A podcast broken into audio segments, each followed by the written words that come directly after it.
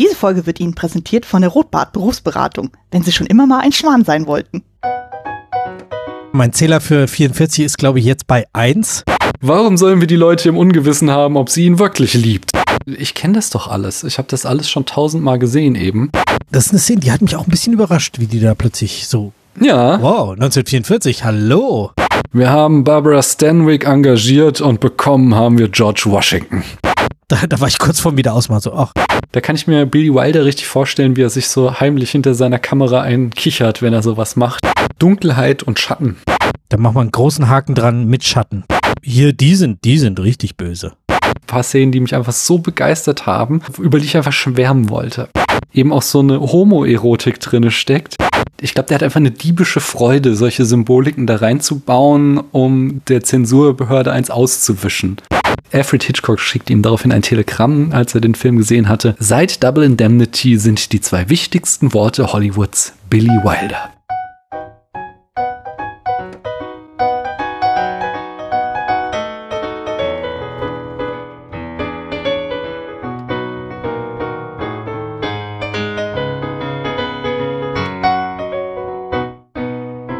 Hallo, hier spricht Daniel. Wir gehen auf Ende April langsam zu. Es sieht man auch dahingehend, dass es neun Uhr hier jetzt schon ist, aber trotzdem noch nicht dunkel. Also es dämmert gerade. Das heißt, äh, die Nächte werden länger, die Tage werden frühlingshafter. Ich war jetzt schon mal ohne Jacke draußen auf dem Spielplatz und es roch auch schon nach Frühling. Es ist doch genau das richtige Wetter, um über Tod, Verderben, Gier und was nicht noch alles zu sprechen.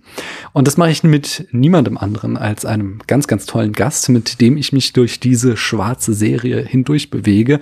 Und da frage ich natürlich, hallo du da drüben, wer bist denn du? Hallo, ich bin der Stefan. Hallo Stefan. Ich frage natürlich auch weiter, auch wenn die Leute es mittlerweile wissen sollten, aber vielleicht ist da draußen so hinten in der letzten Reihe noch jemand, äh, der oder die gerade ganz neu reingekommen ist und dich noch nicht kennt.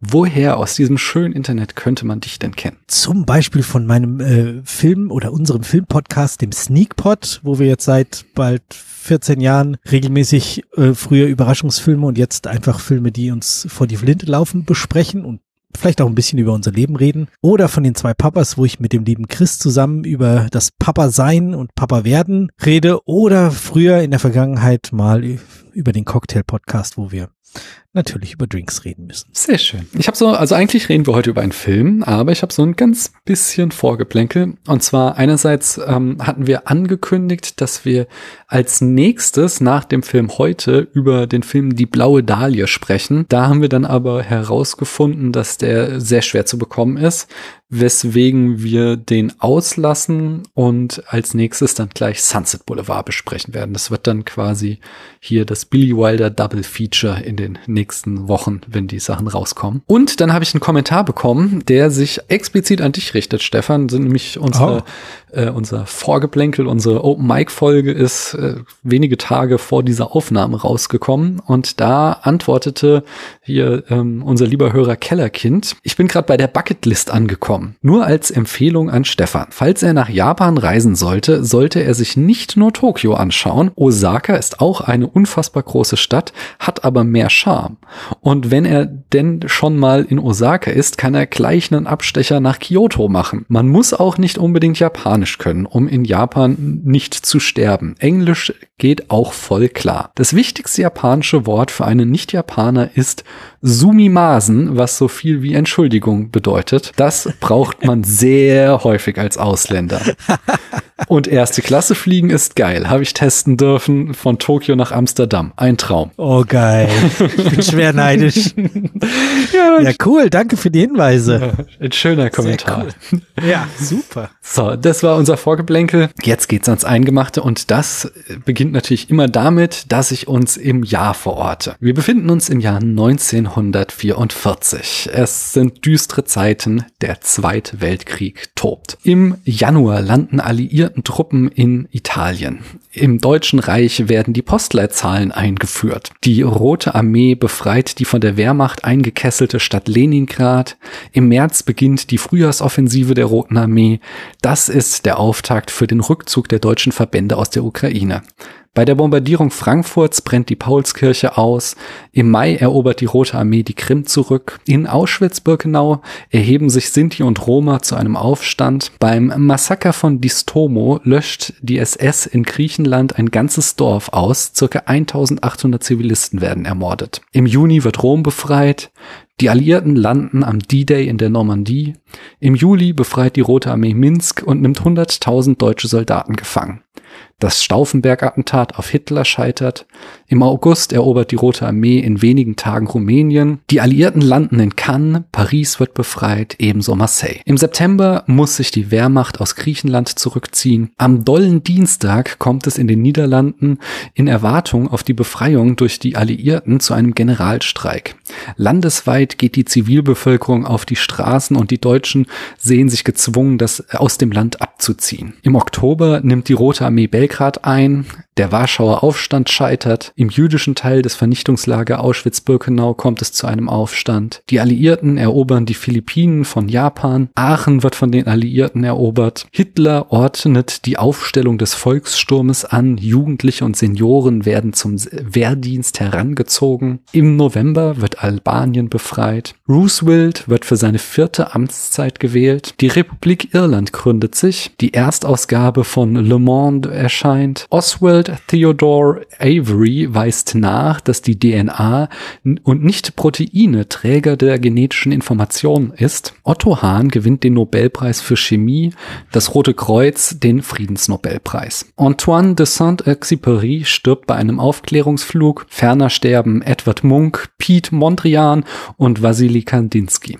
Geboren werden Jimmy Page, Rutger Hauer, Uschi Glas, George Lucas, Geraldine Chaplin, Michael Douglas und Danny DeVito. Die Dialektik der Aufklärung von Adorno und Horkheimer erscheint. On the Town, das erste Musical von Leonard Bernstein, erscheint. Der Durchhaltefilm Die Feuerzangenbowle erscheint in Deutschland. Casablanca erhält den Oscar für den besten Film. Die Golden Globes werden erstmals verliehen.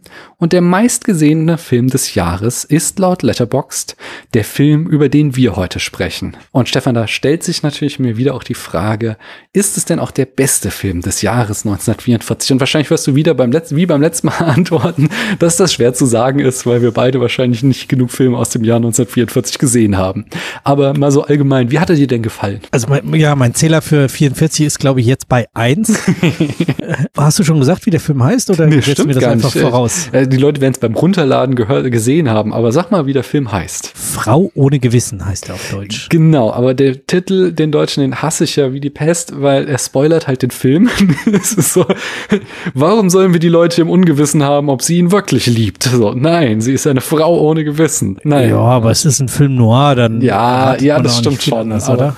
Genau. Im Englischen heißt er Double Indemnity. Das kann ich schon verstehen, dass man das nicht ins Deutsche übersetzt hat, weil das ist ein sehr technischer Name, weil das eben so eine äh, Versicherungsklausel bezeichnet. Warum das in Amerika sehr bekannt war und das alle verstanden haben, da komme ich später zu. Aber du hast immer noch nicht gesagt, wie Ach, du ihn fandest.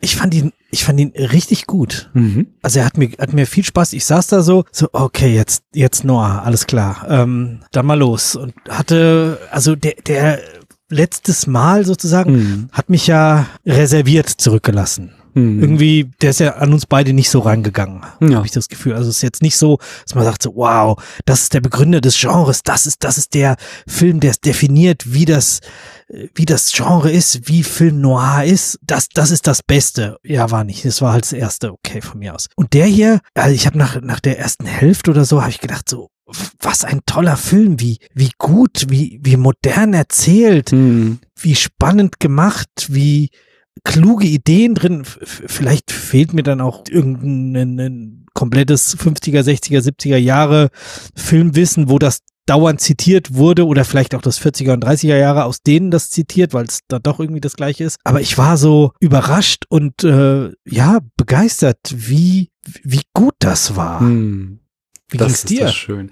Ja, ich habe ihn zum zweiten Mal gesehen und beim ersten Mal war ich tatsächlich enttäuscht. Und zwar, weil als ich ihn gesehen habe, dachte ich mir, ich kenne das doch alles. Ich habe das alles schon tausendmal gesehen eben. Und ich konnte natürlich irgendwie verarbeiten, dass dieser Film das alles erfunden hat tatsächlich. Also der war stilprägend für Film Noir. Der hat diese ganzen Tropes erfunden, die wir hier sehen. Aber ja, es kam mir halt alles bekannt vor. Ich eben, na, wie ich immer schön sage, wir werden rückwärts in die Popkultur hineingeboren. Ich habe all die Filme vorher gesehen, die sich auf diesen Film berufen und deswegen kannte ich die, äh, ja, hier die, die Jalousie-Schatten und äh, die all, all, ja, all die ganzen Tropes, die hier erzählt werden, aber fand das daher beim ersten Mal so ein bisschen underwhelming. Jetzt wusste ich ja natürlich, was mich erwartet und ich habe dann auch tatsächlich, was du eben schon sagtest, diese, diese perfekte Ausführung gesehen. Also wie unglaublich stark die einzelnen Szenen einfach sind. Also da ist da ist so kein Kram Fett an diesem Film, sondern der ist wirklich so gut durchkomponiert und es macht immer wieder unglaublich Spaß, so die Dynamiken in den einzelnen Szenen zu sehen. Ich habe auch wieder ja. ein äh, Zitat rausgesucht, und zwar von dem Filmwissenschaftler und Film-Noir-Experte Eddie Muller, der zu diesem Film sagt, während und nach dem Zweiten Weltkrieg konnte man den Leuten nicht mehr nur Happy Ends verkaufen. So kamen endlich Geschichten auf die große Leinwand im Kino, die diesen Pessimismus widerspiegelten. Und äh, ja, das ist ja dann auch die, die erst äh, nochmal eine Innovation gegenüber dem letzten Film, der ja dann doch wieder, wo das Gute am Ende gewinnt, nicht? Und hier endet es so dann in, in dem vollkommen desaströsten Ende, oder? Ja. Oh. Ja, mir ist am Schluss nicht klar, ob er tot ist oder nicht, aber. Wenn er nicht tot ist, dann wird er wahrscheinlich auf dem elektrischen Stuhl landen, von daher ist er tot. oder er. So, stimmt ja, das ist ja so ein, so ein so ein Land mit Todessteuer. Mhm. Ja. Damals vor allem Stimmt. noch. Ja, ja, ja ist immer noch so. Ich bringe uns mal, achso nee, eins habe ich noch. Und zwar, ich finde es auch super, also wir haben ja auch schon, äh, in die Details sollten wir gleich gehen. Ich finde es nur sehr geil auch, dass wir einen, eine Geschichte über einen Versicherungsvertreter haben. Und ich nie gedacht hätte, dass man eine Geschichte über einen Versicherungsvertreter so bitter, süß, so spannend und herzzerreißend zugleich erzählen kann. Das Fand ich ja. schon sehr, sehr toll. Aber jetzt. Richtig gut. Genau. Bringe ich uns die Eckdaten. Wie ich schon sagte, der Begriff Double Indemnity, die doppelte Entschädigung, bezieht sich auf eine Klausel in bestimmten Lebensversicherungspolicen, die die Auszahlung in seltenen Fällen verdoppelt, wenn der Tod zufällig eintritt. Dieser Titel Double Indemnity war in den USA des Jahres 1944 oder insgesamt in der ersten Hälfte des, des, 21, des 20. Jahrhunderts sehr bekannt, weil es einen berühmten Kriminalfall gibt, gab, in dem die eine Rolle spielte in der realen Welt, ein Kriminalfall. Auf den komme ich gleich. Der, wie ich schon sagte, aus dem Jahr 1944, Regie führte Billy Wilder. Der hat zum Beispiel eben diesen Film gedreht, eine Auswärtige Affäre, Sunset Boulevard, Sabrina, das verflixte siebte Jahr, Zeugin der Anklage, dafür findet, davon findet ihr schon einen Spätfilm im Archiv. Manche mögen's heiß, das Apartment, 1, 2, 3, auch ein Spätfilm gibt's dazu im Archiv. Irma Ladus, Avanti oder Buddy Buddy war sein letzter Film. Wilder hat auch das Drehbuch geschrieben und zwar zusammen mit dem Drehbuchautor Raymond Chandler. Da hab ich, ich glaube, da komme ich gleich noch zu, auch noch so ein paar Anekdoten. Das war nämlich durchaus auch amüsant, wie äh, deren Zusammenarbeit aussah. Raymond Chandler hat doch auch so Noir-Stories geschrieben. Genau, oder? der hat äh, die Romane The Big Sleep geschrieben, wo der verfilmt wurde, The Lady in the Lake, der verfilmt wurde und The Long Goodbye ebenfalls. Außerdem hat Ach, er, ja. jetzt wird's nämlich, ah, kommen hier wieder die äh, Zusammenhänge, äh, der hat auch das Drehbuch zu Die blaue Dahlie geschrieben, den wir jetzt doch nicht Ach. besprechen. Wie und, traurig. Ja. Und äh, das Drehbuch zu Hitchcocks ähm, Strangers on a Train hat er auch geschrieben. Die schon angesprochene Hintergrundgeschichte. 1927 ermordeten Ruth Snyder und ihr Liebhaber Judd Cray in Queens, New York, ihren Mann Albert, um dessen Versicherungsleistung zu kassieren. Die Versicherung hatte eben eine Double Indemnity Klausel und der Fall ging durch die amerikanische Be äh, Presse, so dass der Begriff bei der Veröffentlichung des Films dem Publikum bekannt war. Es gab ein Foto von Ruth Snyder auf dem elektrischen Stuhl, das der Reporter Tom Howard mit einer versteckten Kamera, die an seinem rechten Knöchel befestigt war, während der Hinrichtung aufnahm, was, ähm, so habe ich gelesen, wohl eines der berühmtesten Pressefotos der 20er und 30er Jahre war. Oh, wie krass. Ja, ja. Und inspiriert von dieser Geschichte, die halt äh, landesweit bekannt war, ähm, schrieb dann James M. Kane den Kurzroman Devil Indemnity. Und äh, Kane hatte auch das schon das Buch geschrieben, The Postman, Postman Always Rings Twice, was sich auch, was auch als Hit verfilmt worden war, so dass sich hier die Hollywood Studios wieder um das Buch rissen und MGM, Warner, Paramount, 20th Century Fox und Columbia sich in einen Bieterkrieg reinbegaben. Dann kam aber die Zensurbehörde, das Hays Office und meinte so, well, es passt nicht hundertprozentig mit unseren Vorgaben, was äh, moralisch geboten ist, zusammen. Und äh, sie kritisierten das allgemein niedrige Niveau und der schmutzige Geschmack dieser Geschichte machen sie nach unserem Urteil für die Vorführung vor einem gemischten Publikum im Kino völlig unannehmbar.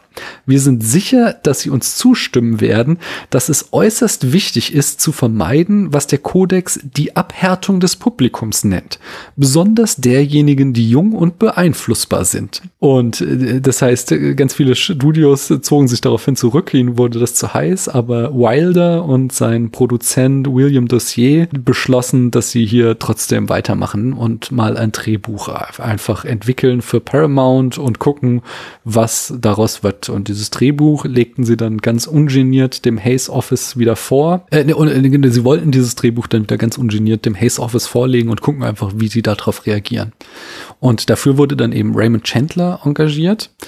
Der war neu in Hollywood und hatte noch gar keine Ahnung von den Prozessen und Preisen, die da abgingen und meinte dann so, na, gib mir 1000 Dollar und ich schreibe euch das in 14 Tagen. Wow.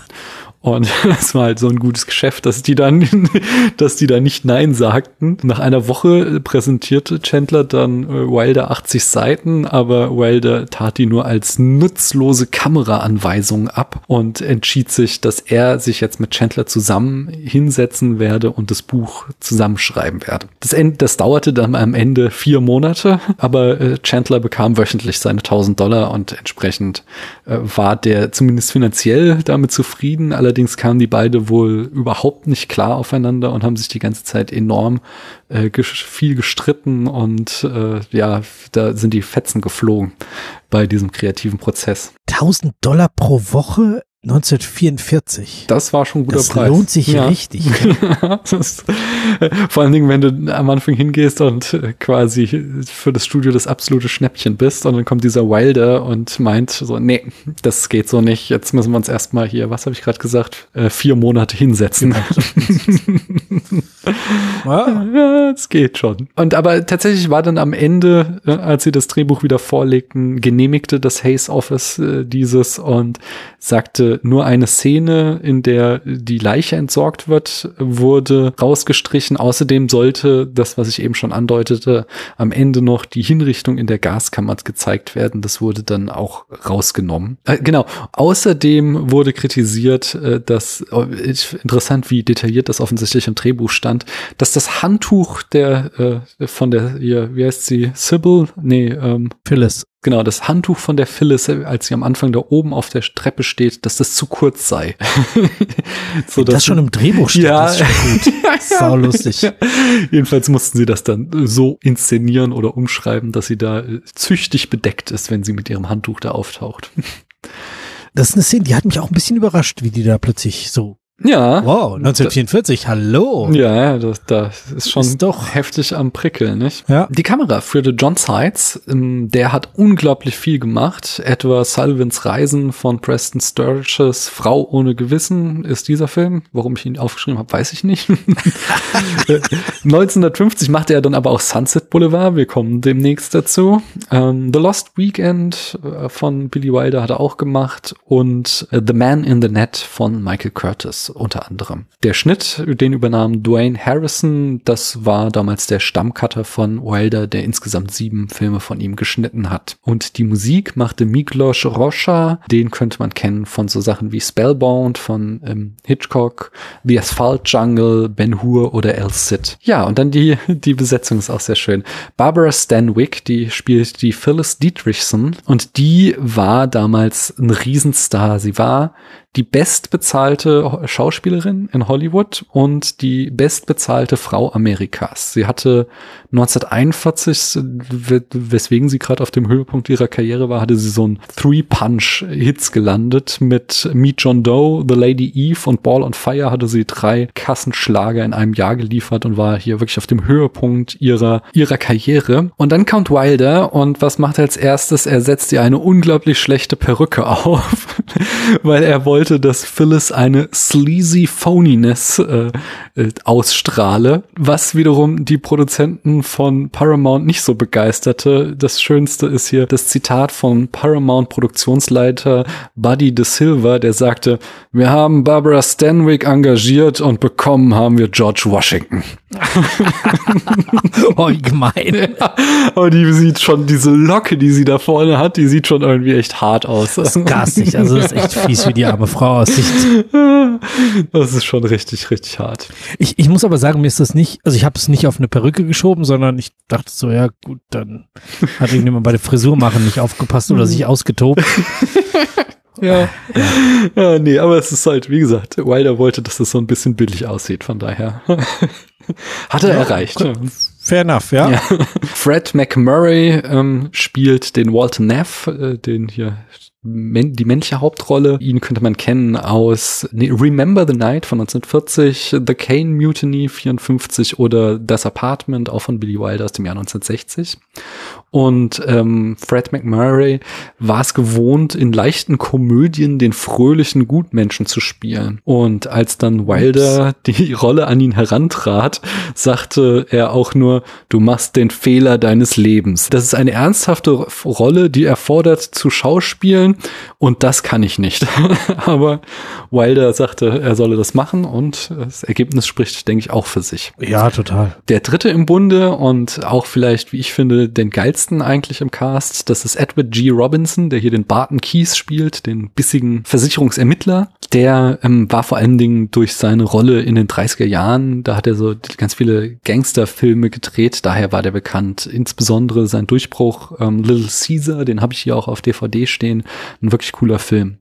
Aber auch später noch zum Beispiel The Stranger von Orson Welles in den 40ern, Key Largo spielt er mit, auch ein Film noir mit Humphrey Bogart oder 1973 Soylent Green ist er auch immer noch dabei. Der hat so ein ganz markantes Charaktergesicht, den kennt ihr alle, wenn ja, ihr das Gesicht seht, Krass. auf jeden Fall. Mhm. Das Budget lag bei 980.000 Dollar. Das ist äh, günstig, aber also jetzt auch nicht äh, super günstig, aber schon im günstigeren Bereich in der damaligen Zeit. Und eingespielt hatte über 5 Millionen, war damit ein Erfolg. Beim Genre sind wir natürlich irgendwo zwischen Film noir und Thriller. Ja. ja. Damit kommen wir zur Handlung in fünf Sätzen. Das Lustige ist, dass da in meinen Notizen ich aus irgendeinem Grund Gute Morgen auf Holländisch reingeschrieben habe.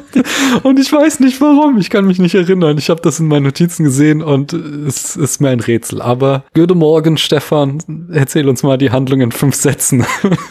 Hast du eine Beziehung nach Holland irgendwie? Nee, also ich habe halt in Aachen studiert, damit ja quasi in Holland, also Dreiländereck, das ist ja äh, das ja, okay. Pfalzer Quartier, ein Stadtteil von Aachen. Das geht direkt über in Pfalz, in, in den ersten holländischen Ort. Aber es ist, ich kenne keine Leute in Holland oder so. Also keine. Also auch nicht, dass, dass du früher auf dem Urlaub da warst und das. Ich war früher auf dem Urlaub da. Also allein, also weißt du, wenn du, wenn du in Aachen bist, dann bist du oft in Holland alleine, weil es halt ja echt, ja, gut, du bist ja. ja eine Stunde am Meer, das ist ja schon einfach geil und so. Oh, oh, ich möchte ans Meer. ja. du machst es dann oh, natürlich Mann. auch viel seltener, als du solltest, äh, wenn du immer die Chance dazu hast, aber äh, ich hab's dann durchaus mal gemacht. Das ist schon, das ist ja. schon geil. Ja. ja, aber dein, de, deine Aufgabe ist es, die Handlung in fünf Sätzen bitte. Ja, ich, ich habe mir ähm, hier jetzt auch meine Stichworte ähm, noch reingeschrieben, also hier Frau ohne Gewissen dahinter in Klammern, weil ich das bei dem anderen Film auch gemacht habe, noch so eine, ja, weiß ich nicht, unsinnige Erklärung oder wie man das, äh, wie du das ja auch schon eine Zeit lang gemacht. Ich habe es einfach mal der Tote hinter dem Zug genannt. Mhm. Ich finde, das äh, umschreibt den Film schon ganz gut. Ja. Ähm, also, es geht ähm, um den Versicherungsvertreter Walter Neff. Ähm, der schleppt sich angeschossen in sein Büro und beginnt äh, ein Geständnis an seinen Kollegen Kies, wir haben ihn eben kurz schon besprochen, aufzuzeichnen, indem er einen Mord schildert. Ähm, dann kommt ein Rückblick. Eines Tages besucht Neff einen Mann namens Dietrichson, dessen Frau da ist, in besagter, äh, sehr leicht bekleidetem Outfit, der er nahezu sofort äh, verfällt, während sie versucht, eine Versicherung für ihren Mann abzuschließen und ihn, also ihren Mann, dann irgendwie loszuwerden. Das zieht sich natürlich ein bisschen. Auf äh, einer Zugfahrt gibt Neff sich dann als Dietrichson aus und stürzt aus dem Zug, äh, wo Frau Dietrichson bereits äh, mit der Leiche ihres Mannes, ähm, zu der Neff ihn gemacht hat, also Dietrichson zur Leiche wartet. Also, und dann legen sie halt die Leiche auf die Schienen. Während die Versicherung versucht herauszufinden, ob es Unfall, Selbstmord oder gar Mord war, trifft Neff sich mit der Tochter Lola von äh, Dietrichson, also von ihm, ähm, und äh, erfährt, dass Phyllis, also Mrs. Dietrichson, die er in dem leichten Outfit kennengelernt hat, bereits ihre Mutter auf dem Gewissen hat und nun mit dem Freund der Tochter äh, einen irgendwie datet. Ähm, dieser Freund ist jetzt der Hauptverdächtige. Also es wird total kompliziert. ähm, Neff fängt dann irgendwann an, dass äh, oder ihm wird klar, dass er Phyllis loswerden möchte. Sie kommt ihm aber zuvor, schießt auf ihn, tötet ihn nicht und wird dann ihrerseits dramatisch von ihm erschossen. Im Büro versucht Neff dann noch von seinem Kollegen Keys, also dann kommt es jetzt quasi in die Jetztzeit, die Erzählung, zu fliehen. Er kommt aber nicht weit und bricht zusammen und stirbt dann oder eben später auf dem Stuhl, wie wir das vorhin schon besprochen hatten. Ja. Es waren mehr als fünf Sätze, weil ich auch noch ein paar Ergänzungen machen musste, aber es passiert halt einfach so unglaublich Ja. viel und ich habe gefühlt, ich habe die Hälfte noch ausgelassen.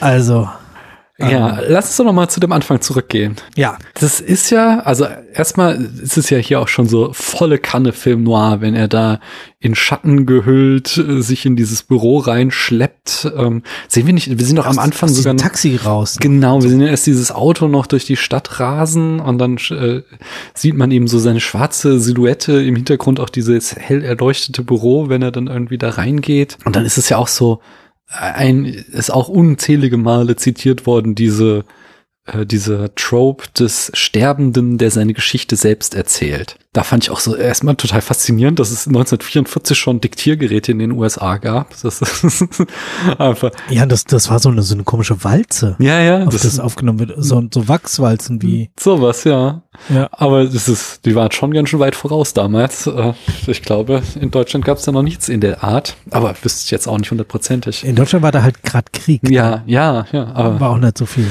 Stimmt, aber es ist, ich finde es trotzdem sehr, sehr faszinierend. Aber, aber ja, es ist, ich finde, der macht halt einfach die Stimmung dieses Films perfekt auf, weil es auch so dieses, er hat nichts mehr zu verlieren und er erzählt uns jetzt einfach die Wahrheit. Und dann kriegen wir eben diese Rückblende aufgemacht, wie war es denn wirklich und wie führte eins zum anderen. Ich kann einfach, ich kann da nicht viel mehr zu sagen, als dass ich das einen ziemlich perfekten Auftakt für einen Film finde und der dann ja auch so eine schöne Klammer wieder bildet, dass wir, wie du eben auch sagtest, dann am Ende da wieder zurückkehren zu dieser Geschichte ähm, in die Gegenwart und so der, der Film einfach einen richtig schönen Bogen hat. Ja, also bin ich, bin ich bei allen 100% bei dir. Was mich an dieser Anfangssituation so rausgehauen hat, ist, wie er läuft und also in der einen Situation kann er kaum noch im Aufzug stehen und in der nächsten läuft er nahezu locker über den Flur, stolpert, fängt sich wieder ab. Ah, da ist, also da ist so, so gefühlt so viel Laienschauspiel Mhm. dabei. Also das, das hat mich ein bisschen gestört.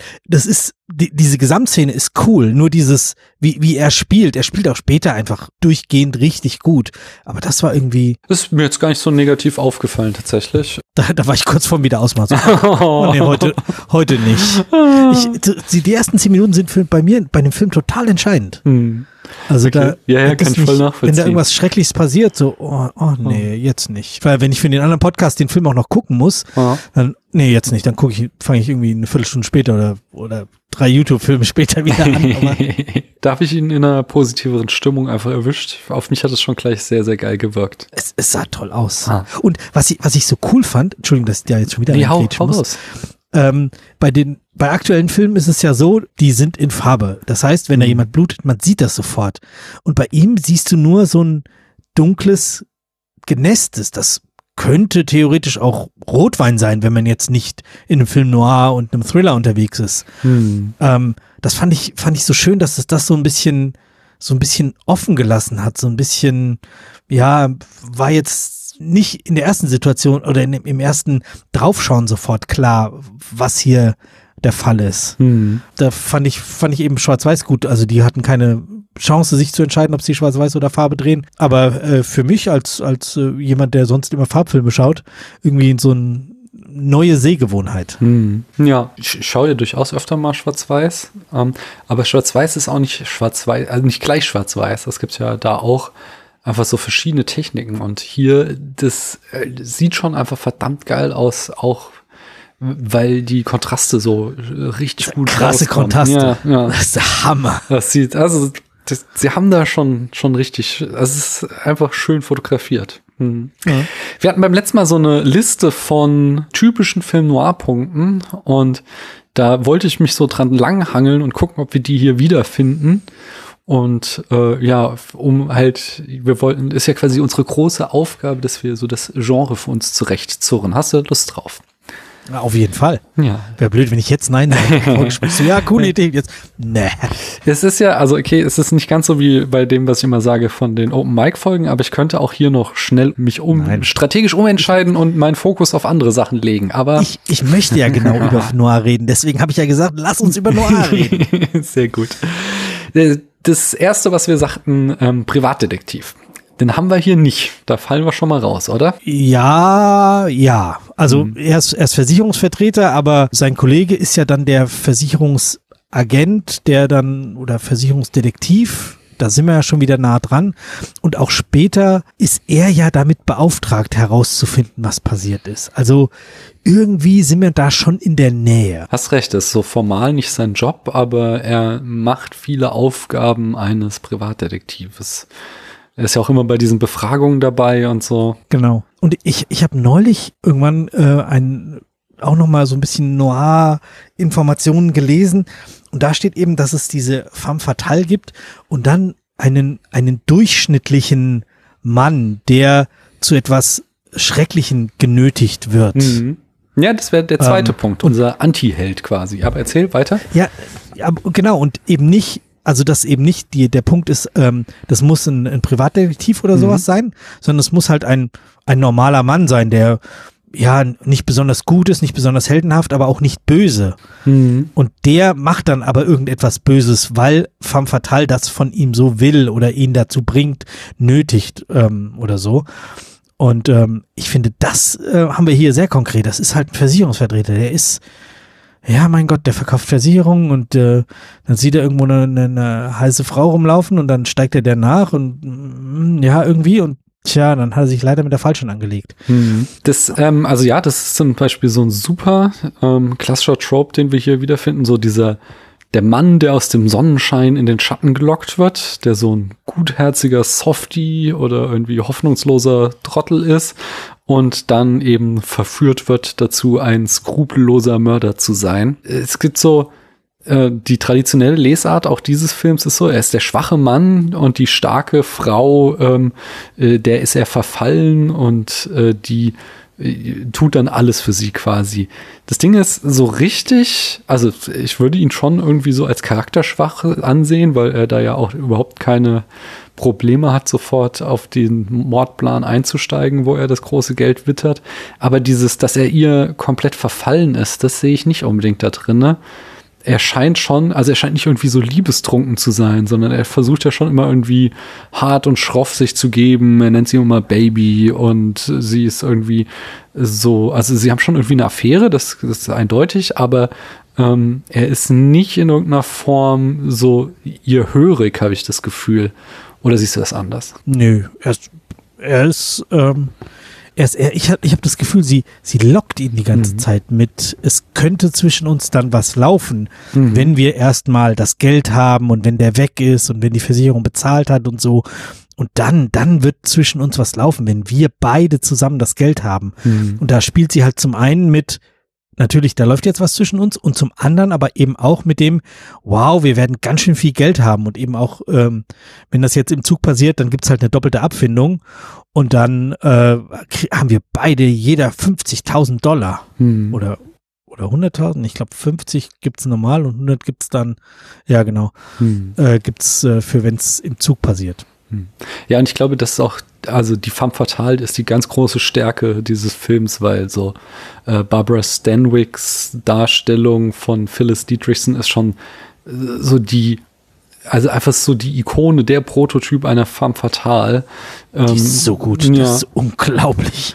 Ist, also sie macht es echt perfekt, so diese Verführung, äh, Verführerin zu spielen, sie die so Hilflosigkeit vortäuscht, aber dann zugleich unglaublich manipulativ ist und einen tödlichen Plan im Hinterhand in der Hinterhand hat und äh, jederzeit auch so die Kontrolle über die komplette Situation behält und äh, überall die Fäden zieht. Das ist schon sehr, sehr cool gemacht. Also ich war auch sehr begeistert von ihr, von ihrem Spiel, von, also zum, zum einen von der Rolle, also wie sie von, von äh, Wilder und Chandler geschrieben wurde, mhm. also wie sie ist, aber dann eben auch, wie sie das umsetzt. Man, man möchte so ihr, ihr das glauben. Mhm. Also es ging mir immer wieder so, dass ich dachte so, oh, ach, aber eigentlich so, nee, du bist in dem Film, bla, natürlich, mein Kopf kann das dann, aber irgendwie, es wirkt. Mhm. Selbst, selbst 80 Jahre, 70, ja, egal, äh, fast 80 Jahre später mit natürlich einem ganz anderen Frauenbild und ganz andere Wirklichkeit, aber trotzdem ist man, also ich neige auch dazu, mich in die Filme sehr schnell und da intensiv einzufühlen und irgendwie vermeintlich Rollen zu übernehmen, was dann eben auch manche Filme unschaubar macht. Aber ähm, ja, mhm. spätestens wenn Kindern irgendwas passiert, das mhm, halte ja, ich im Moment insbesondere nicht aus. Mhm. Dann, weißt du, dann bin ich in dieser, in dieser Rolle und äh, ja, ich identifiziere mich dann doch eher mit männlichen Schauspielern als mit weiblichen. Ja, dann so, oh ja, nee, also das, das könnt ihr, also die ist schon, aber macht das nicht. Und ja, ich, mhm. ist total gut. Also Super. Also, da möchte ich auch noch mal ganz dann explizit diese erste Szene, in der sie auftritt, äh, darauf verweisen, wie sie eben, äh, du sagst es schon, sie steht oben auf der Empore der Treppe, äh, sie trägt nur so, so ein Bademantel ist das oder, oder ein Handtuch halt. Ähm, also der, der bedeckt ja tatsächlich recht züchtig ihren Körper, weil wir befinden uns halt im Jahr 44, aber es, es wird halt sofort klar, dass das ist halt ähm, Haze Code Sprache par excellence, so sie dürfen es nicht zeigen, aber aber das, was sie uns zeigen, ist ein eindeutiges Symbol dafür, dass uns hier halt Sexappeal gezeigt wird. Ja, total. Die, die hat dieses Handtuch umgeschlungen und es sind halt keine Träger oben raus. So, ja, das sagt doch alles. Ja, und äh, ich finde hier nochmal besonders schön, dass es ja so, es ist zitiert ja damit auch gleich die äh, berühmte Balkonszene aus Romeo und Julia, aber während halt die Balkonszene bei Romeo und Julia ja so ein ganz unschuldiges Bild von Liebe und Liebe auf den ersten Blick ähm, halt symbolisiert, ist es hier ja total verrucht und gleich schon gefährlich und äh, so uns in den Abgrund ziehen, so dass das so, ein, so eine verdrehte, pervertierte Form von dieser ähm, Balkonszene ist. Das ist, ah, das ist, das ist sowas, äh, so, so dieser, da kann ich mir Billy Wilder richtig vorstellen, wie er sich so heimlich hinter seiner Kamera einkichert, wenn er sowas macht, weil das ist so seine Art von Humor. Das finde ich richtig geil. Das ist echt gut. Ich habe so einen mehr so, also der kann der Film auch nicht so wirklich was dafür, sondern eher auch so die Rezeptionsgeschichte. Ich komme gleich auch noch irgendwie ausführlicher äh, so zum, zum Frauenbild, weil man kann dem Film auch durchaus feministische Aspekte entnehmen. Aber er hat halt auch so einen, so eine Erzählung, auch nicht erfunden, sondern aber so fortgeschrieben, dass Frauen das Verderben von Männern sind. Also dieses, der Mann, der ja irgendwie doch anständig ist, aber die ähm, sich dann in die falsche Frau verliebt und sie dann schuld ist an allem, was er macht. Und gerade auch so in dieser Insel äh, Kultur, weiß nicht, ob man es überhaupt Kultur nennen sollte, wo es ja auch immer wieder zu, zu Morden an Frauen gibt, da gibt es sehr oft eben dieses äh, dass, dass Frauen Männer irgendwas schuldig wären und Frauen halt das Verderben von Männern sind. Das ist so eine, ja, so eine Erzählung, die hier mit drinne steckt, durch diese Dynamik zwischen äh, dem schwachen, charakterschwachen Mann und der äh, irgendwie starken, manipulativen Frau, die ich einfach nicht unerwähnt lassen wollte, dass das auch, auch nicht komplett unproblematisch ist, das, was hier erzählt wird. Aber lass uns mal weiter in unsere Liste gehen. Wir haben den ja. Hardboiled Style. Ähm, das, also es kommt aus dieser Hardboiled Detective Literatur. Ich habe immer noch nicht so richtig hundertprozentig verstanden, was es damit auf sich hat, außer dass es halt irgendwie um Detektivgeschichten geht. Was ich so jetzt gelesen habe hier, dass in erster Linie diese äh, diese Wortgefechte, die äh, Phyllis und Neff haben, dass die so sehr typisch dafür sind, dass die ja die ganze Zeit äh, auch in so erotischen Andeutungen miteinander sprechen und es, es hat immer so, ein, so eine Aura von Gefahr und Erotik, wenn die sich unterhalten und sich dann in einer Andeutung nach der anderen an den Kopf werfen. Mhm. Ja, ja, und er ist ja schon äh, insbesondere dann im zweiten Teil auch sehr, sehr schroff zu ihr. Als, als wäre, es fühlt sich für mich so an, als wäre er gern mehr, als er ist. Mhm. Ja, Ja. Hardball, also dieses, ja, ist ein bisschen, aber Dann das nächste Kriterium ist Dunkelheit und Schatten. Ich glaube, das können wir äh, voll und ganz bestätigen, oder? da machen wir einen großen Haken dran Ja. mit Schatten. Genau, wir haben viele Nachtszenen. Draußen ist eigentlich fast immer Nacht, wenn wir uns draußen aufhalten. Wir haben hier auch zum ersten Mal eben diese schon Klischee gewordenen Jalousie-Schatten, die wir beim letzten Mal noch gar nicht hatten, die natürlich dann auch gleich so die Gefängnisgitter symbolisieren, die sich dann über die Gesichter legen, um zu so, so das Schicksal der Protagonistinnen äh, damit halt, ja, visuell besiegeln. Damit hatten wir nämlich auch beim letzten Mal gesagt, äh, Linien und rechte Winkel, die haben wir da auch. Da fand ich ja, Ja. besonders geil diesen Supermarkt, in dem sie sich dann immer treffen, um ihre Pläne zu schmieden und halt so, dass sie nicht zusammen gesehen werden, immer so nebeneinander stehen, während sie sich unterhalten. Und dieser ganze Supermarkt, der ist halt tatsächlich so ein einziges Netz aus rechten Winkeln. Das war so ein geiles Szenario. Es, es war ein bisschen, fand ich, wie so ein Tanz, Mhm. den sie miteinander aufgeführt haben. So, äh, er läuft darum, führt sie, schickt sie darum, geht andersrum, trifft sie da wieder, fängt sie ab, dann kommt irgendwie jemand im Weg, dann laufen sie nochmal weg, laufen nochmal hin. Ähm, fand ich sehr, ja, äh, nicht Tanztheater, aber schon irgendwie so das, was man unter Tanz im Film versteht. Mhm. Also fühlte es sich jedenfalls für mich an. Ja, wir hatten beim letzten Mal außerdem noch äh, den, den Low Angle, also dass die Kamera tief am Boden ist. Jetzt mal abgesehen von dieser Balkonszene am Anfang ist mir das tatsächlich nicht irgendwie aktiv aufgefallen. Ist dir da irgendwas aufgefallen? Nee. Ja. Also nicht so, also äh, vielleicht mal, wenn es notwendig war, irgendwie, Mhm. Um ein Auto größer wirken zu lassen. Aber es war eigentlich, also wenn, dann war es schon auf, auf Augenhöhe gefilmt. Wir haben ein städtisches Setting durchaus, wobei wir halt beim letzten Mal, ich weiß nicht, ob es New York oder Chicago war, ich glaube, es wurde gar nicht so genau verortet, aber es war schon so von der, ähm, vom Szenario einfach so die klassische Großstadt in den USA. Und jetzt spielen wir halt in LA, was ja immer auch so ein bisschen einfach weitläufiger ist.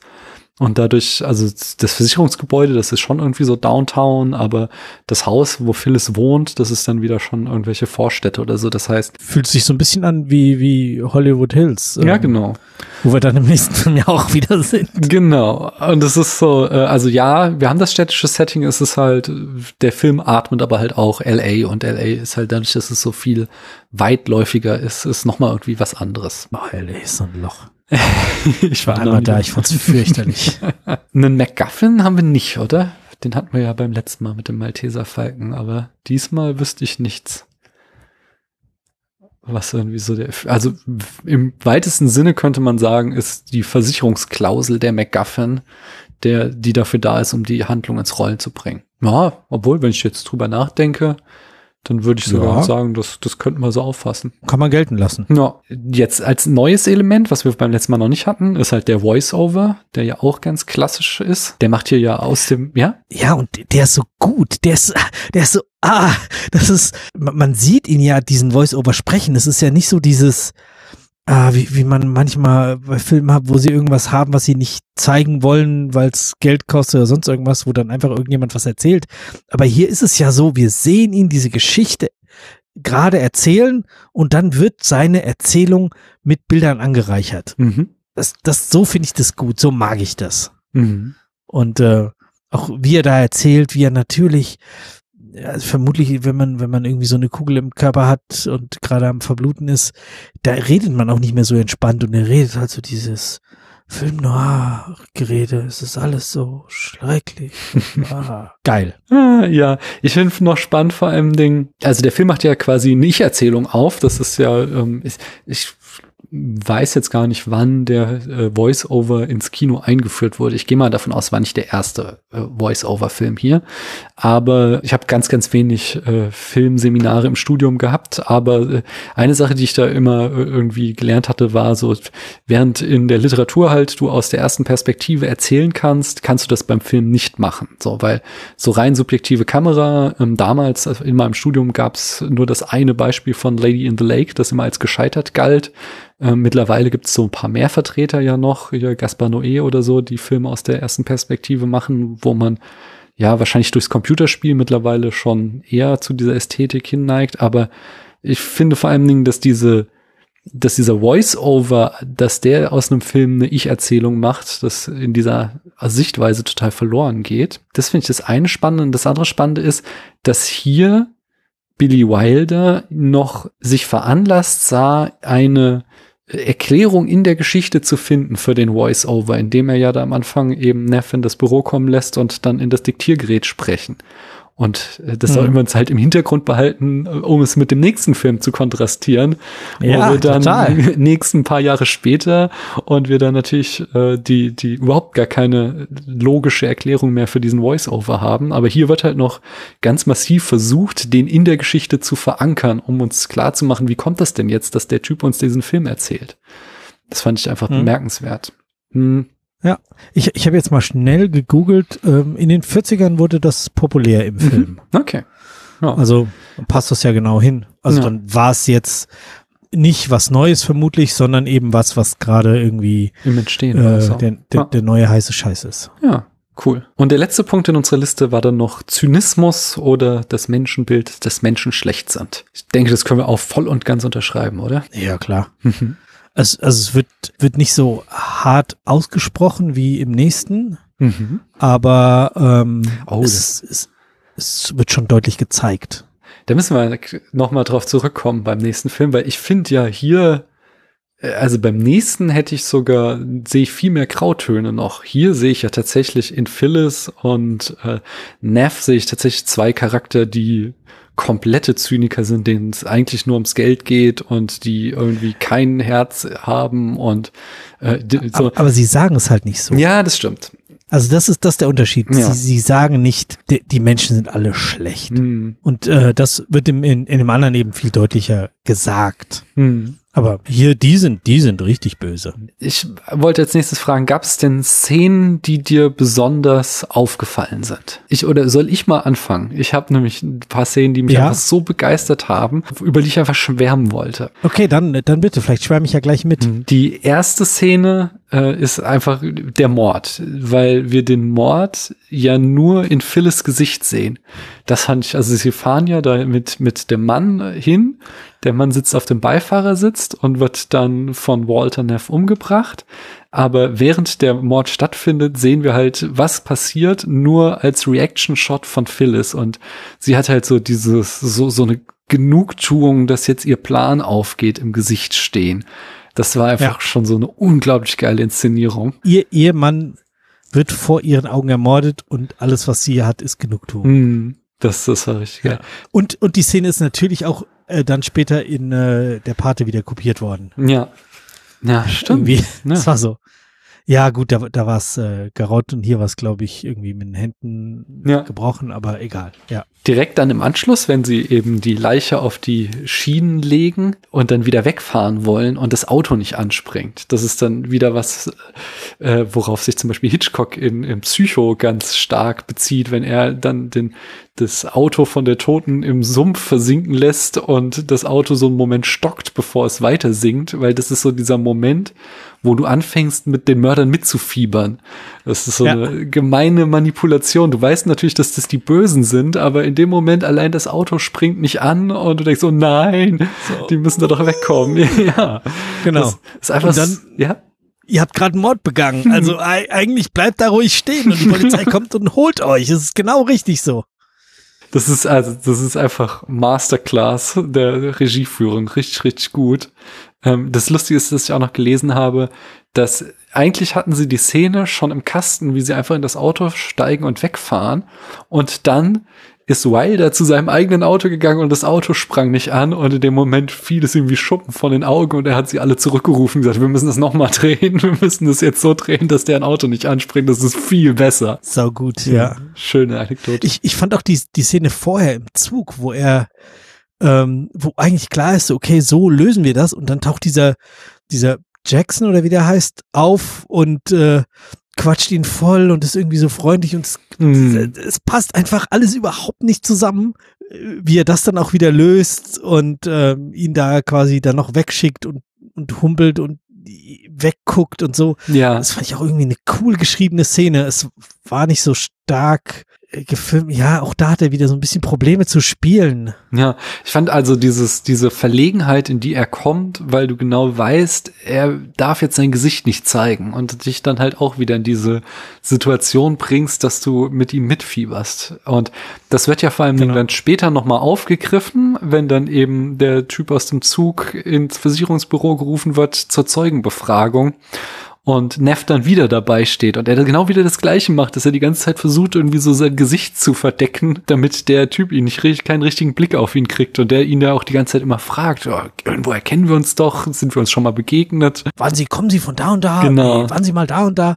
Ähm, auch, auch die Szene, das ist mir jetzt eben äh, beim, beim drüber nachdenken, auch die fand ich richtig gut, wie, wie er da, also wie er geholt wird, dann läuft er dahin, dann sieht er den Typen, er kennt den natürlich sofort, da, dann geht er rein, dann redet er, dann dreht sich das so ein bisschen, dann kommt er rein und auch, auch die, wie, wie die dann so umeinander rumschleichen und auch da wieder, man fiebert mit dem Mörder mit. Mhm.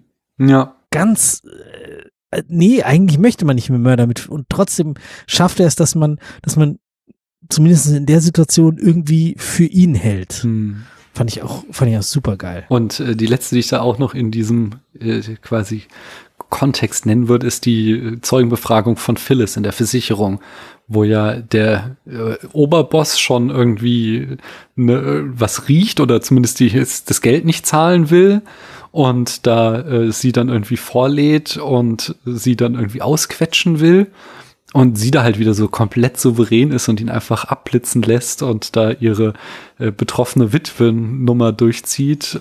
Das ist total krass. Ja, und da ja auch noch ähm, hier unser Ermittler, wie heißt er noch mal gleich? Äh, Kies, genau, der da ja noch auf ihrer Seite ist und meint, ah, sie haben hier keinen Fall.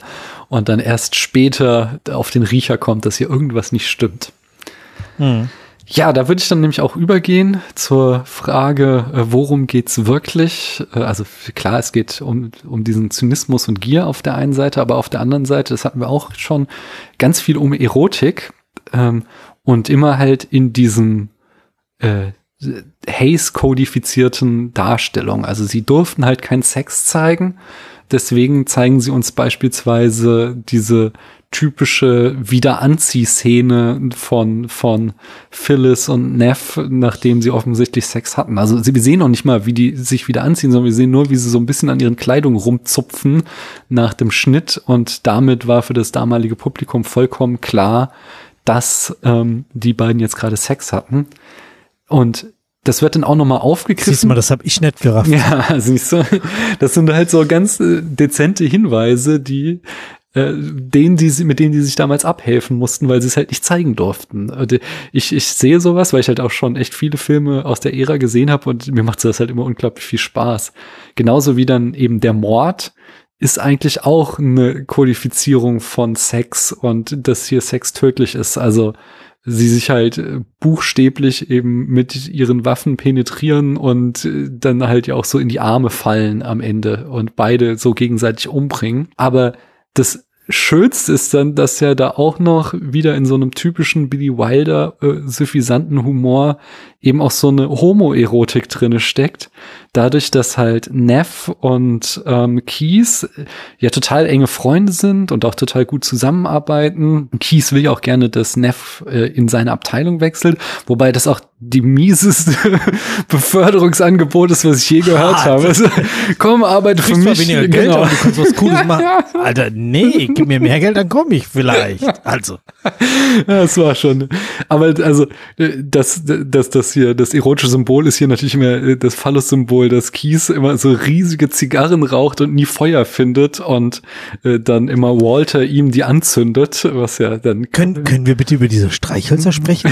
was war das denn? Das war früher noch keine Sicherheitsstreichhölzer. Da konnte man Streichhölzer überall anzünden und die haben sie nur irgendwann tatsächlich aus, weil die halt so gefährlich waren, weil die sich so leicht immer selbst entzündet haben, haben die die ersetzt durch diese ah. Sicherheitsstreichhölzer, die wir heute haben. Du brauchtest nur eine scharfe Kante, über die musstest du die drüber ziehen und das kann halt auch ein Fingernagel sein und dann hast du schon das Schwefel entfacht. Ach, siehst du, ja, er sagt ja dann auch irgendwann mal so, ja, nee, ich habe ich hab ja keine, die explodieren mir immer in der Tasche. Mhm, genau, das war halt echt ein Aber Risiko. Ne? Es, sah, es sah super elegant aus, wie ja. er das gemacht hat. Das ich hatte tatsächlich mega mal guter Move. So so, so aus so einem äh, Zaubererkasten oder so hatte ich tatsächlich mal so ein Päckchen. Also es ist schon auch, äh, macht was her, wenn du einfach irgendwo hingehst und die irgendwo anstreichst. Äh, so. Aber Jetzt weiß ich, wir waren, ich war äh, äh, in der achten oder neunten Klasse in so einem Sprachkurs in England, wie wahrscheinlich irgendwie die, die Hälfte unserer Generation,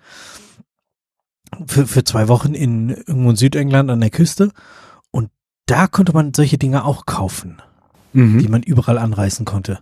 Ich weiß noch, da standen wir irgendwie mal an, an irgendeiner Bushaltestelle, haben auf den Bus gewartet und haben halt so ein ganzes Päckchen abgebrannt, weil wir es so cool fanden, einfach an dieser Bushaltestelle so entlang zu schnicken. Und dann ging das halt los. Und dann konntest du natürlich auch so Tricks machen, dass die so aufstellst und dann so wegschnickst und dann entzünden die sich und fliegen noch weg und so. Ja, Hm. ähm, jetzt haben wir uns abgelenkt. Ich, ich habe mich abgelenkt. Alles gut. Ich wollte das auch nur noch zum Abschluss bringen, dass ja das diese Symbolik dann am Ende umgedreht wird, wenn dann eben Walter da zu Tode verletzt in den Armen von Keys liegt und dann Walter der ist, der die Zigarette rausholt und diesmal Keys ihm eben Feuer gibt äh, und äh, also also die Phallus-Symbolik wird umgedreht und dann ja ist tatsächlich dann auch noch verbalisiert wird, dass dann sagt äh, Walter zu ihm, du konntest nicht herausfinden, wer der Typ war, den du gesucht hast, denn du warst zu nah dran, er stand direkt dir gegenüber oder gegenüber deines Schreibtisches und Keys dann auch noch so näher als das Walter und dann die letzten Worte des Films sind ja dann tatsächlich von Neff, ich liebe dich auch. Das ist doch schon schön. So. Ah, das ist so, schön. das ist so, also ich ich glaube nicht, dass hier tatsächlich eine ähm, homosexuelle Beziehung uns gezeigt wird, sondern das ist auch wieder so, einerseits macht hier halt Wilder so diesen Kontrast auf zwischen dieser verdorbenen Liebe zwischen Mann und Frau gegenüber der äh, ehrlichen Liebe zwischen Mann und Mann und auf der anderen Seite ist es aber wieder so von seinem, seinem spöttischen Humor, den er ja immer hat, auch im nächsten Film werden wir den wieder sehen, so durchzogen, dass er einfach ich glaube, der hat einfach eine diebische Freude, solche Symboliken da reinzubauen, um der Zensurbehörde eins auszuwischen. Und ja, ich mag sowas total gerne. Ich stehe da drauf. Ja, das ist wirklich gut. Ich habe noch einen Punkt, und zwar nochmal eben zurück über die Frauenrolle. Ich hatte ja vorhin gesagt, dass so, man kann das durchaus kritisch sehen, so diesen Trope, der hier verfestigt wird. Aber ähm, andererseits ist es halt auch eine sehr äh, für die damalige Zeit sehr moderne Frauenrolle wieder gewesen. Mm, Ich habe einen Text gelesen, der, eine Zusammenfassung von Sylvia Harveys Women's Place, The Absent Family of Film Noir, der sagte, dass so die klassische Erzählung in den aller, allermeisten Genres ist, dass am Ende vor allem die Frau in einer Kleinfamilie landet. Also natürlich ganz klassisch die Romcom, die darauf abzielt, dass du am Ende irgendwie ein Pärchen hast, die dann happily ever after leben werden, Kinder kriegen, Haus und so weiter und so fort. Und äh, aber auch so zum Beispiel im Western ist das immer wieder so ein wiederkehrendes, so der, der Prärieheld, der dann doch aber irgendwann ins traute Heim einkehren muss, um dort quasi zivilisiert zu werden. Oder im Actionfilm hast du dieses, diesen Trope ja auch, so, dass da irgendwie die Frau mit der Familie wartet, zu der der Actionheld zurückkehren will.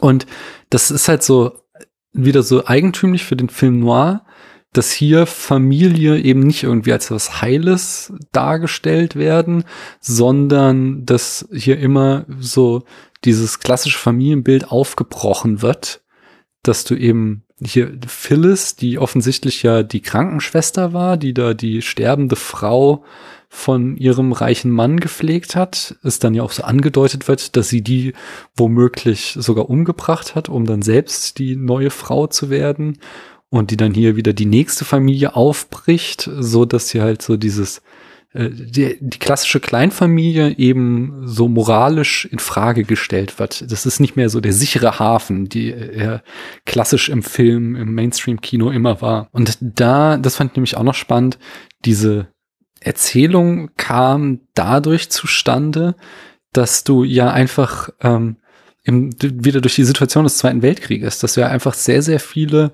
Frauen hattest, deren Männer nach Europa und Asien eingezogen wurden, um dort im Krieg zu kämpfen und die Frauen jetzt äh, eben in, alleine in Amerika zurückblieben und da den Laden schmissen und dadurch halt sich so viel selbstständiger wurden und viel weniger in diese klassische Hausfrauenrolle zurückgedrängt waren, sondern anfingen halt äh, berufstätig zu sein und so, ja, einfach, einfach ähm, einen viel von Männern unabhängigeren Lebensstil zu pflegen. Und dass das halt so etwas ist, äh, so eine gesellschaftliche Entwicklung, die äh, einerseits in diesen dominanten äh, äh, femme fatales zum Ausdruck kommt und in dem anderen eben, dass diese äh, klassische Familienbild im Film noir so auseinanderfällt. Ja, das war einfach dieser Text, den fand ich sehr, sehr spannend, den wollte ich mhm. euch nicht vorenthalten. Ja, vielen Dank. Hast du sonst noch also was im Namen der Hörer inhaltlich zu diesem Film zu sagen? Nee, nichts, was es nicht schon, äh, was wir schon gesagt hätten, was es dann nochmal mit anderen Worten oder zusammenfassend mhm ähm, sagen würde. Ich fand ihn sehr schlüssig, ich fand ihn gut erzählt. Ähm, er hat mir trotz eines Noirs viel Spaß gemacht. Also, mhm. Spaß klingt immer so ein bisschen zynisch, aber. Er war ja auch ähm, zynisch, von daher passt das ja. Ja, ja, genau. Ja. Also gerne, gerne mehr solche Filme im, in unserem Noir Aufarbeitungsworkshop, äh, wie auch mhm. immer man das nennt. Sehr schön. Ich habe noch so ein paar, ich kehre uns noch mal raus mit so ein paar Fakten. Also ein, ein Nitpick habe ich noch oder oder nicht so eher so eine Kuriosität immer, wenn ich sehe, wo die Leute überall geraucht haben früher, nämlich zum Beispiel hier im Supermarkt. Das kannst du dir auch nicht mehr vorstellen, dass du ja. in Rewe gehst und da laufen die Leute erstmal qualmend durch den Supermarkt. Ja krass. Gab's das? Also da kann ich mich nicht mehr dran erinnern. Nee, das, zu unserer Zeit gab es das schon nicht mehr, aber ich kann mir vorstellen, noch früher gab es das auf jeden Fall. Also ich weiß halt, bei, als ich anfing zu studieren, ähm, durftest du zum Beispiel in der Uni überall außer im Hörsaal rauchen. So, das heißt, du durftest bis vor den Hörsaal gehen, dort erst deine Boah, Kippe ja. ausdrucken und dann musstest du erst aufhören. Wenn, wenn du nicht der, der Erste warst, der rausgestürzt ist, sondern dir irgendwie Zeit gelassen, weil du noch mit jemandem gequatscht hast oder sonst irgendwas, dann bist du rausgekommen und einfach in so eine blaue Wand ja, genau. Aber das wurde dann so im Laufe des Studiums immer weiter zurückgedrängt. So, das, das war dann erstmal in der, bei uns zumindest irgendwie erst in der Cafeteria nicht mehr erlaubt. Dann gab es irgendwie äh, Rauch Raucherbereiche in, in dem Gebäude und schließlich durfte man irgendwann dann Gott sei Dank gar nicht mehr in den Gebäuden rauchen. Aber das ist, war also bis noch in dieses Jahrtausend hinein, dass Rauchen so in krass, Innenräumen so etabliert war. Ja, total. Ich habe jetzt gelesen in, ich glaube in Neuseeland ist das, dass keine Zigaretten, oder Australien, ich, ich weiß nicht mehr, keine Zigaretten mehr an Leute verkauft werden dürfen, die äh, nach 2004 geboren worden sind. Nie mehr, nie wieder. Ja. Und damit ist natürlich, stirbt einfach die Generation der Leute, die Zigaretten kaufen können und rauchen können, stirbt halt einfach aus. Mhm. Und damit hat sich das Thema Rauchen erledigt für das Land. Ja. Was ich echt beeindruckend finde. Ja. Also da müsste ich jetzt nochmal nachdenken, so auch so unter Freiheitsaspekten, weil, also klar, ich finde es gut, wenn Leute nicht anfangen zu rauchen. Andererseits, äh, ich sehe es auch immer so ein bisschen kritisch, wenn man Leuten zu, also zu strenge Vorgaben macht, dass sie quasi alles tun müssen, um gesund zu bleiben. So, weil wo hörst du auf? Dann könnte man auch sagen, wir sollten keinen Alkohol mehr trinken. Und das hatten wir schon mal in der Prohibition und äh, das war ja auch nicht so geil. Also, also von daher. Nicht schnell Auto fahren und nicht zu viel genau, Zucker genau. und nicht zu, das halt irgendwie so ein bisschen werden und so. Ja. Also Rauchen ist natürlich richtig scheiße und das Sterberisiko ist sehr, sehr hoch. Aber es ist halt so, ich finde, man muss auch ein bisschen ein Recht auf Risiko haben und quasi nicht immer nur vernünftig handeln.